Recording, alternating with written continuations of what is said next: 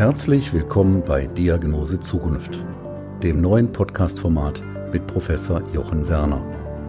Professor Werner, ärztlicher Direktor der Universitätsmedizin Essen und visionärer Vordenker für das Thema Smart Hospital, ist Ihr Gastgeber und beantwortet alle Fragen rund um die Corona-Krise. Alleine und mit Fachexperten. Seien Sie dabei. Der Podcast mitten aus der größten Metropole Deutschlands. Noch näher dran? Geht nicht.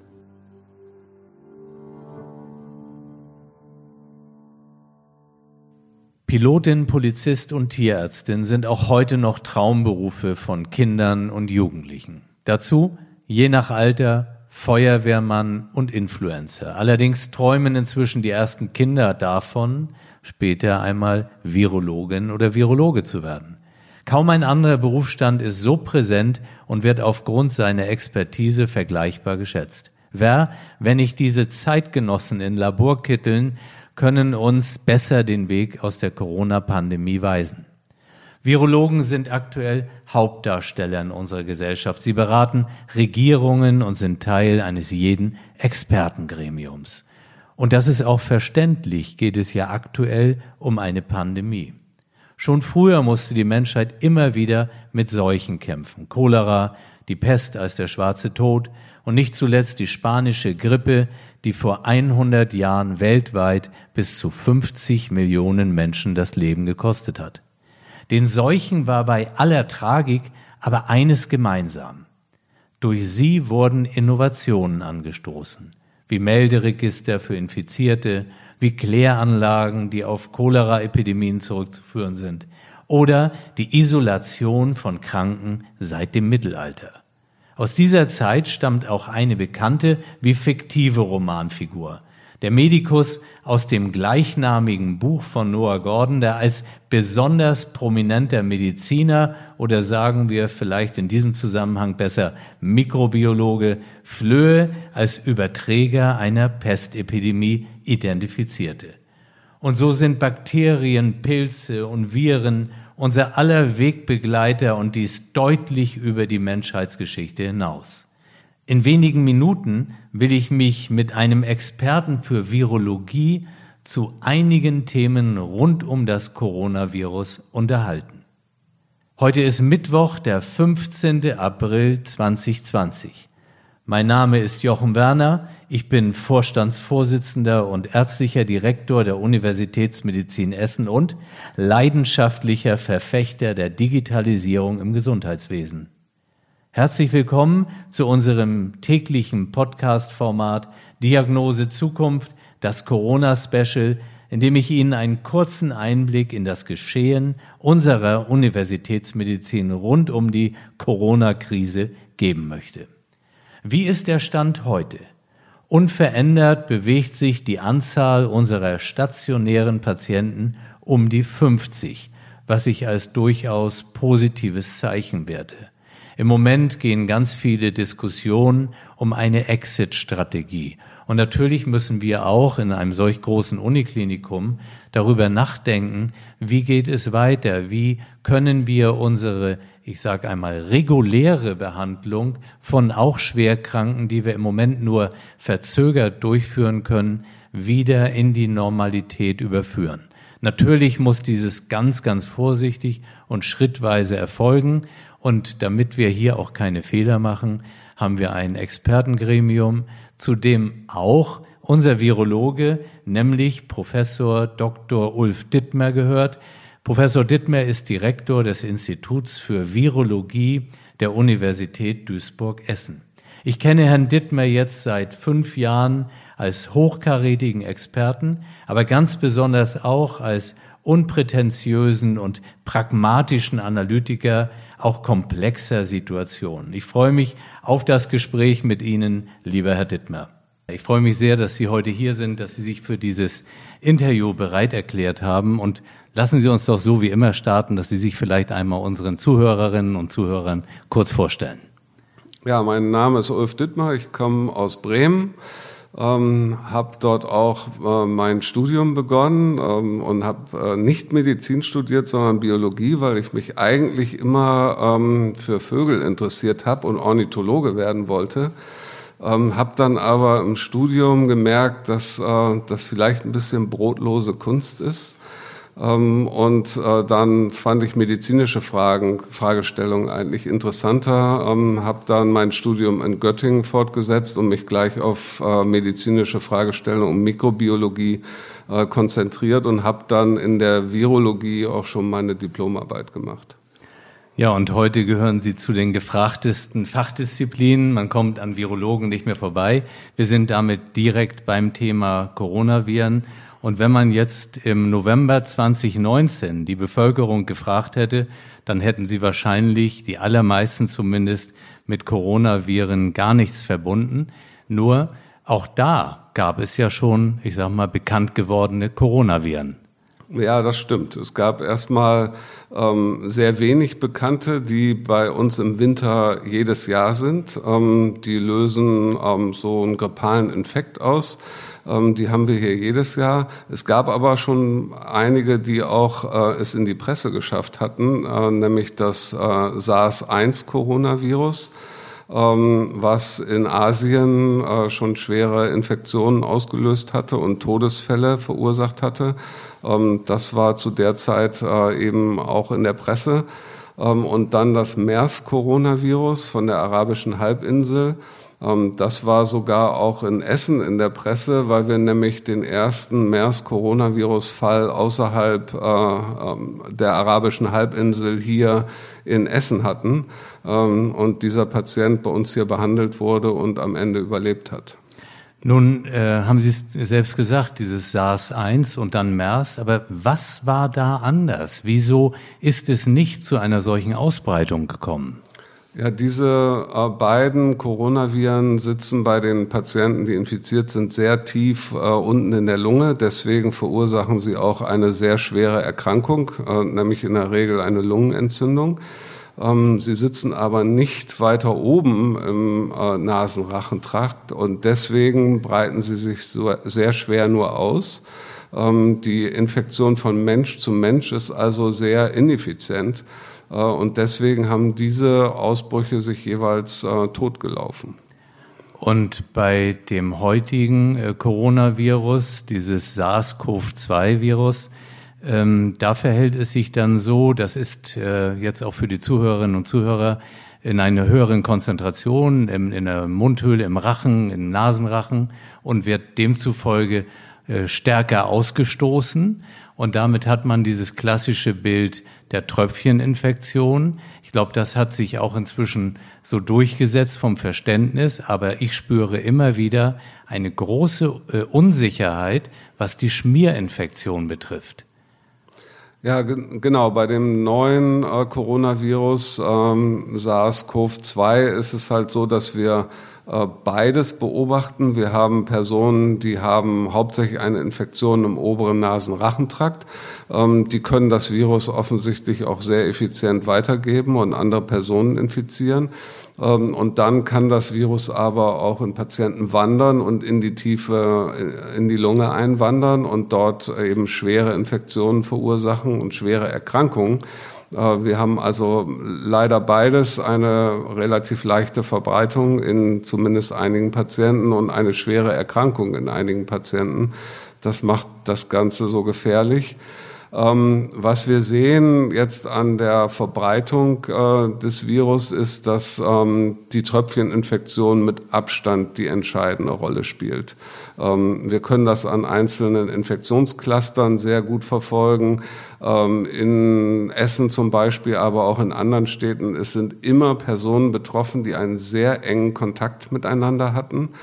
Ähm, und daraus kann man schließen, ähm, auch ohne Experimente an der Stelle, ähm, dass die Schmierinfektion von Oberflächen ähm, zum Beispiel in der Straßenbahn ähm, eine Person überträgt das Virus auf eine Oberfläche, eine andere nimmt es auf und infiziert sich, dass die eine absolut untergeordnete Rolle spielt, weil wir würden ganz andere Infektionscluster in der Stadt sehen, äh, wenn sowas der Fall wäre. Also können wir an dieser Stelle kurz zusammenfassen, Mund-Nasenschutz ist ein relativ sicheres, ich sag mal, Verhinderungsmittel oder zumindest Beeinflussungsmittel äh, für die Ausbreitung. Ähm, trotzdem, es wird auch immer wieder hingewiesen auf die Notwendigkeit, sich die Hände zu waschen. Und da gibt es aber doch auch bei den einzelnen Viren große Unterschiede. Bei solchen, wo Hände waschen mit Seife äh, wichtig und sinnvoll ist und andere, da ist das fast nutzlos. Wie ist da der Sachverhalt? Ja, das stimmt. Ähm, also nochmal, um auf äh, SARS-CoV-2 kurz zu kommen. Ähm, ich würde auch hier weiterhin Händewaschen empfehlen. Sicherlich ist der Mund-Nasenschutz ähm, das deutlich wichtigere Mittel, um sich zu schützen, eben vor der Tröpfcheninfektion. Äh, wir können einzelne Schmierinfektionen nicht ausschließen. Das kann, glaube ich, kein Virologe der Welt komplett ausschließen. Insgesamt spielt es eine untergeordnete Rolle, aber trotzdem würde ich weiterhin Händewaschen empfehlen. Ähm, nun, warum ist das so wirksam bei diesem Virus? Es handelt sich um ein sogenanntes umhülltes Virus.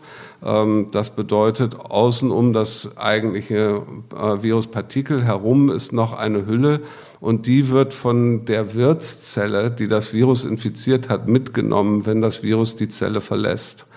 Ähm, es gibt aber auch Viren, die haben keine Hülle außenrum. Ähm, die bestehen nur aus dem Viruspartikel.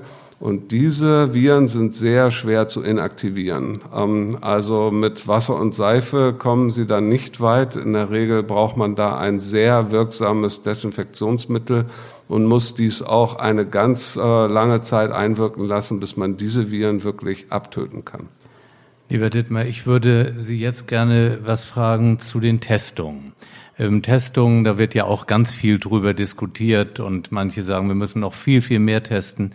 Äh, vielleicht können Sie auch den äh, Zuhörerinnen und Zuhörern einmal kurz sagen, was testet man eigentlich? Ich meine, es gibt einmal den Nachweis von dieser Covid-Infektion, aber immer mehr wird diskutiert, Testungen zur Immunitätslage und äh, worauf haben wir uns einzustellen? Ja, es gibt also diese beiden großen Gruppen von, von Testverfahren, die wir anwenden können. Einmal ist das der Virusnachweis direkt. Da wird die äh, Nukleinsäure, also die genetische Information des Virus nachgewiesen äh, mit einem Test. Das ist der Test, den wir jetzt äh, hauptsächlich angewendet haben. Ähm, und der große Vorteil ist, dass man akute Infektionen mit diesem Test finden kann. Wenn jemand äh, Krankheitssymptome entwickelt, husten muss, ähm, Halsschmerzen hat, äh, typische Krankheitssymptome und er hat die Infektion, dann ist er in der Regel in diesem Test positiv. Ähm, der zweite, das zweite Testverfahren ist der Nachweis von Antikörpern, also einer Immunreaktion auf die Virusinfektion. Ähm, damit kann man keine akute Infektion finden, weil diese Antikörper brauchen eine Woche ungefähr, bis sie gebildet werden. Ähm, man kann aber sehr schön nachweisen, ob jemand die Infektion gehabt hat weil diese Antikörper sind sehr lange äh, im Blut von Patienten äh, nachzuweisen, auch nachdem sie längst wieder gesund sind. Äh, man kann diese Tests also gut ähm, anwenden, um nachzuweisen, dass jemand die Infektion durchgemacht hat. Ob der Nachweis dieser Antikörper eine Immunität ähm, klar widerspiegelt, wissen wir noch nicht hundertprozentig. Wir gehen davon aus, dass es eine Immunität gibt. Ähm, aber die Datenlage ist da noch nicht besonders gut, weil diese Antikörpertests jetzt erst wirklich auf dem Markt sind. Bei diesem Virusnachweis, da haben Sie gesagt, wenn jemand die Symptome hat, ähm, dann ist es eben auch in vielen Fällen positiv. Daraus schließe ich aber zurück. Es gibt auch Negative, die trotzdem quasi Covid erkrankt sind. Äh, oder befallen sind, ohne es zu wissen, dann haben die das negative Testergebnis und äh, wiegen sich in Sicherheit. Wie ist das zu beurteilen? Genau, ich würde deswegen davon abraten, im großen Stil Personen zu testen, die keine Symptome haben, ähm, weil der Test wird häufig negativ ausfallen, ähm, deutlich mehr als äh, 50 Prozent der Fälle, wahrscheinlich weit über äh, 80 Prozent der Fälle wird der Test negativ ausfallen selbst bei Personen, die infiziert sind. Aber eben noch keine Symptome entwickelt haben. Ähm, deswegen ist das äh, sehr irreführend, wenn man dann ein negatives Ergebnis hat und sich in Sicherheit wiegt ähm, und vielleicht zwei Tage später Symptome entwickelt und dann das Virus verbreitet.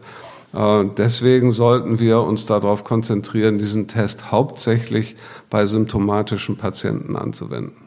Das ist äh, eine ganz wichtige Information. Und jetzt so in der gedanklichen Abfolge be bewegen wir uns dann auf das Thema Impfung zu. Ähm, da ist ja auch ein gewisser Wettbewerb zwischen verschiedenen Institutionen, ähm, die äh, Impfstoffe ähm, dann hoffentlich anbieten werden.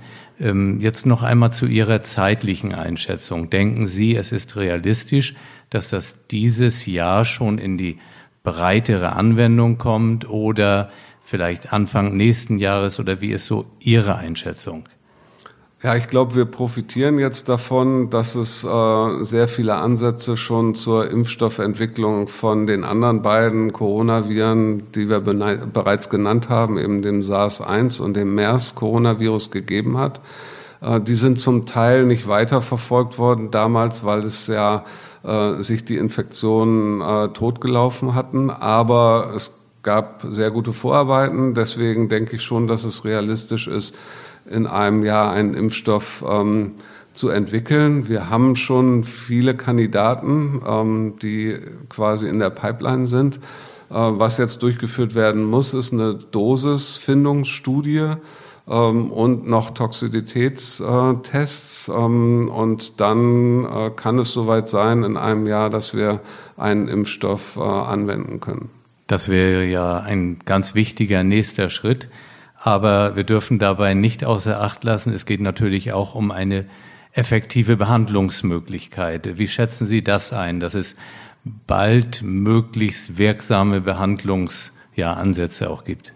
Ja, das ist ganz wichtig, weil ähm, da sind wir wahrscheinlich schon weiter als äh, bei Impfstoffen und reden nicht von einem Jahr. Ähm, es gibt äh, viele Kandidaten, die jetzt in klinischen Studien getestet werden auf ihre Wirksamkeit ähm, gegen das äh, neue Coronavirus. Und ähm, die Hoffnungen sind groß, dass einige dieser Kandidaten wirksam sein können. Und äh, sie würden das Bild äh, sehr stark verändern, weil dann könnte man nicht so schwer erkrankte Patienten direkt antiviral behandeln und würde wahrscheinlich wenig schwere Verläufe danach sehen. Ähm, das wäre wirklich ein Ziel, weil es dazu führen würde, dass die Letalitätsrate deutlich sinken würde und ähm, die Gefährdung durch dieses Virus sich deutlich reduzieren würde.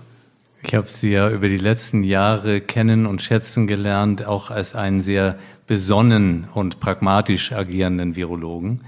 Ähm, wie ist Ihre Empfehlung an, ihr, an unsere Zuhörerinnen und Zuhörer, was die aktuelle Situation betrifft? Ja, ich glaube, die wichtigste Empfehlung ist, ähm, sich an die vorgegebenen Maßnahmen, die absolut sinnvoll waren, zu halten. Also im Moment äh, noch das Kontaktverbot, äh, was sicherlich bis Ende dieser Woche ähm, ja, äh, Gültigkeit haben wird. Äh, dann wird es wahrscheinlich neue Maßnahmen geben. Es gibt da schon äh, sehr logische und sinnvolle Vorschläge zu. Ähm, also Kontaktminimierung oder die Abstandregel einzuhalten, das ist äh, ein sehr wichtiger Schutz eben gegen die Tröpfcheninfektion. Äh, ich denke, wir werden das kombinieren mit einem Mund-Nasenschutz, äh, der hoffentlich für alle in der Bevölkerung dann zugänglich ist. Es ist leider noch manchmal so ein bisschen Materialproblem. Ähm, aber diese Kombination äh, sollte dazu führen, dass wir weniger Infektionen sehen.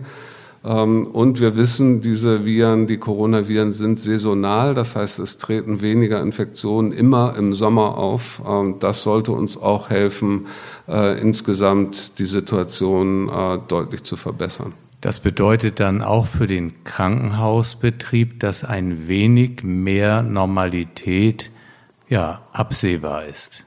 Genau, das sollte dann absehbar sein, wenn die Infektionszahlen sinken, ähm, wir weniger schwere Verläufe sehen, dann brauchen wir ähm, auch weniger Krankenhausbetten für diese schweren Verläufe äh, vorzuhalten, was bedeuten würde, dass äh, wir eben wieder auch äh, Krankenhäuser für andere Erkrankungen ähm, großflächig einsetzen können, was glaube ich auch wichtig ist. Ähm, es geht da ja nicht nur um leicht verschiebbare äh, Behandlungen, sondern wir sehen ja auch, dass leider schwer erkrankte Personen die Krankenhäuser meiden, weil sie Angst haben in gewisser Weise. Ähm, das muss, glaube ich, korrigiert werden. Schwer erkrankte Personen ähm, gehören ins Krankenhaus, auch wenn sie kein äh, Covid-19 haben. Und äh, hier eine Korrektur wäre, glaube ich, für die nächsten Wochen gut. Und zum Ende komme ich immer gerne auf den Titel dieses Podcasts, nämlich Diagnose Zukunft. Lieber Dittmar, lassen Sie doch mal ein paar Gedanken in die Zukunft äh, blicken. Wie sehen Sie das jetzt die nächsten, ja, weiß ich nicht, ein, zwei Jahre? Wo werden wir uns hinbewegen? Ja, ich hoffe, wie gesagt, dass wir möglichst zeitnah einen Impfstoff haben werden. Ähm, wahrscheinlich äh, in großer Flecken, flächendeckender Anwendung in der gesamten Bevölkerung. Da reden wir, glaube ich, eher von 2021 ähm, im Winter. Ähm, aber das ist, glaube ich, eine Perspektive, dass wir mit einem Impfstoff möglichst schnell eine Herdenimmunität herstellen können äh, und dieses Virus dann deutlich zurückdrängen können. Denn wir werden es vermutlich im nächsten Winter wiedersehen. Wir wissen, dass Coronaviren übersommern können, äh, vor allen Dingen, wenn sie weit oben im Nasenrachentrakt sitzen und übertragen werden können. Das ist schon, denke ich, die Perspektive. Ähm, wir brauchen die Herdenimmunität also durch einen Impfstoff letztendlich. Ähm, wenn wir das, wenn uns das gelingt, äh, denke ich, werden wir dieses Problem äh, gut in den Griff kriegen. Und ich bin mir sehr sicher, dass das am Ende eine weitere Erfolgsstory für äh, die Virologie sein kann. Ganz herzlichen Dank für Ihre Zeit und für all diese wichtigen Informationen. Vielen Dank. Gerne. Bleiben oder werden Sie rasch gesund? Wir füreinander und Chance Corona sind meine beiden Hashtags zur Verabschiedung. Ihnen und Ihren Lieben alles Gute, Ihr Jochen Werner.